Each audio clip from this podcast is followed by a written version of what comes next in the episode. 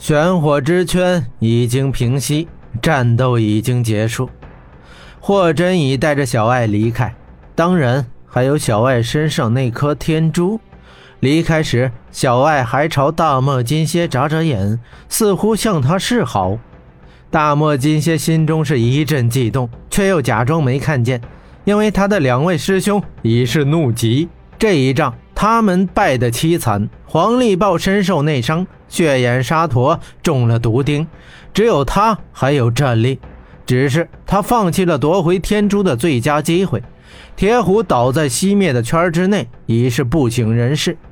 黄力豹是一瘸一拐地走到铁虎身边，叹气道：“哎，可惜呀，可惜！平日里威风凛凛、盖世无敌的铁大将军，就这样败在一个不起眼的北方佬手里。”他观察了一下铁虎，想起从前铁虎对他们是呼来喝去，颐指气使，忽然心生恶念，砰的一脚踢在铁虎身上。铁虎只是摇晃了两下。师兄，大护法咋样了？他是不是死了？大漠金蝎问道。哼，即便不死，也好不到哪儿去了。黄礼豹说道。他又看看地面上那一条深深的裂痕。不禁倒吸一口凉气，这竟然是一个赤手空拳所为。这种力量让他既惊叹又恐惧。想想，他又觉得庆幸。如果霍真早就用刀芒对付他们，恐怕这里躺的早就不是铁虎了。那咱们快点带大护法去医治吧。大漠金蝎道：“笨蛋，咱们都成这样了，哪还有心思管他？”血眼沙陀抱怨着走来。黄立豹看着二人道：“二师弟说的没错，咱们现在是自身难保，还是想想咱们自己的事吧。”他感到胸口沉闷，喘了一口气，又道：“哎，老三，咱们失去了天珠，没完成任务，你想想，圣王会怎么折磨咱们？我们两个还好，都已负伤，只有你并未受伤，你好好想想，怎么跟圣王交代吧。”一听到他的话，大漠金仙是不寒而栗，颤声道：“呃，那那俺可咋办呢？”圣王对待玄火武士向不留情，一旦无法完成任务，不是一番毒打，就是玄火炙烤。当然，大多数人宁肯被打得皮开肉绽，也不愿意受那玄火之刑。他们本可以逃，逃离这个国度，逃离西域。但是他们却不愿意，并非是他们忠于圣教、忠于圣王，也并非是因为勇气，只是由于某些隐秘的原因。他们每日跟随圣王在圣殿里侍奉玄火，吟唱圣诀，在玄火的照耀下，他们仿佛进入一种幻境，在这幻境之中，一切愿望与梦想都能够实现，他们感到心满意足，快乐无比。世上似乎没有哪种快乐能与之相比，这种快乐超越一切，以至于他们是沉溺其中不可自拔。渐渐的，玄火变成他们快乐的源泉。久而久之，他们一见到玄火燃起，便会如坠梦中，兴高采烈，手舞足蹈，情难自已。每一日。他们都要去圣堂朝奉玄火，被玄火照耀，方能心满意足。倘若有一天不去，便会感到心神不宁，心意颓丧。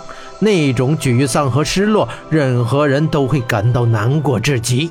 所以，他们不能离开玄火，更不能离开圣王，因为他们是玄火之子，玄火之源。因此。即使犯了再大的错，遭受再痛苦的惩罚，他们都会回到圣王身边。只要能受到玄火的照耀，重回那种幻境，享受极乐的感觉，一切痛苦那都不算什么。黑山三怪回去，免不了一番刑罚。三人是垂头丧气。黄历报道：“哎，咱们走吧。”大漠金蝎道：“可是。”铁大护法，黄立豹怒道：“别管他了，管好你自己吧。”正要离去，铁虎突然一个翻身，一只手抓住黄力豹的脚踝。铁铁大护法，轻点！黄力豹疼道：“铁虎虽然半死不活，但手上的力道仍在。带带我去见圣王，快！”铁虎颤声道。黄力豹眼珠一转道：“我们也想帮您啊，可是如今我们三个自身难保，我们弄丢了天珠，恐怕要遭受责罚，实在是不敢去见圣王殿下呀。”你你放心。我一人全部承担。铁虎有气无力道：“好，有护法这句话我就放心了。”三师弟，黄力宝叫来大漠金仙，让其背上铁虎。三人正准备离去，铁虎又道：“等，等等，带上，带上那破碎的天珠碎片。什么？都已经碎了，要那碎片做什么？”血眼沙陀不解道。少废话！铁虎用尽力气喊道。黄力豹从黄袍扯下一块布，把那破碎天珠是一一包好。于是，三人带着铁虎离开，奔向圣堂。圣王正在那里闭关，霍真和小艾则在回骑士营的路上。妙，你的伤怎么样了？小艾问。皮外伤而已，我这种人还会怕这种伤吗？霍真微微一笑，对曾经做过影猎者的霍真来说，这点伤确实不算什么。身体的伤口从不可怕，最可怕的是心中的伤痛。喵喵，你为什么不早点使出你的刀，害得本小姐担心？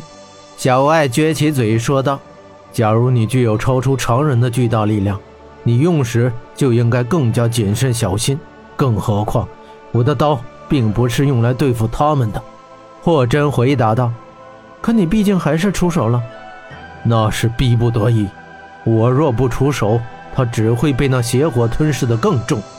霍真道。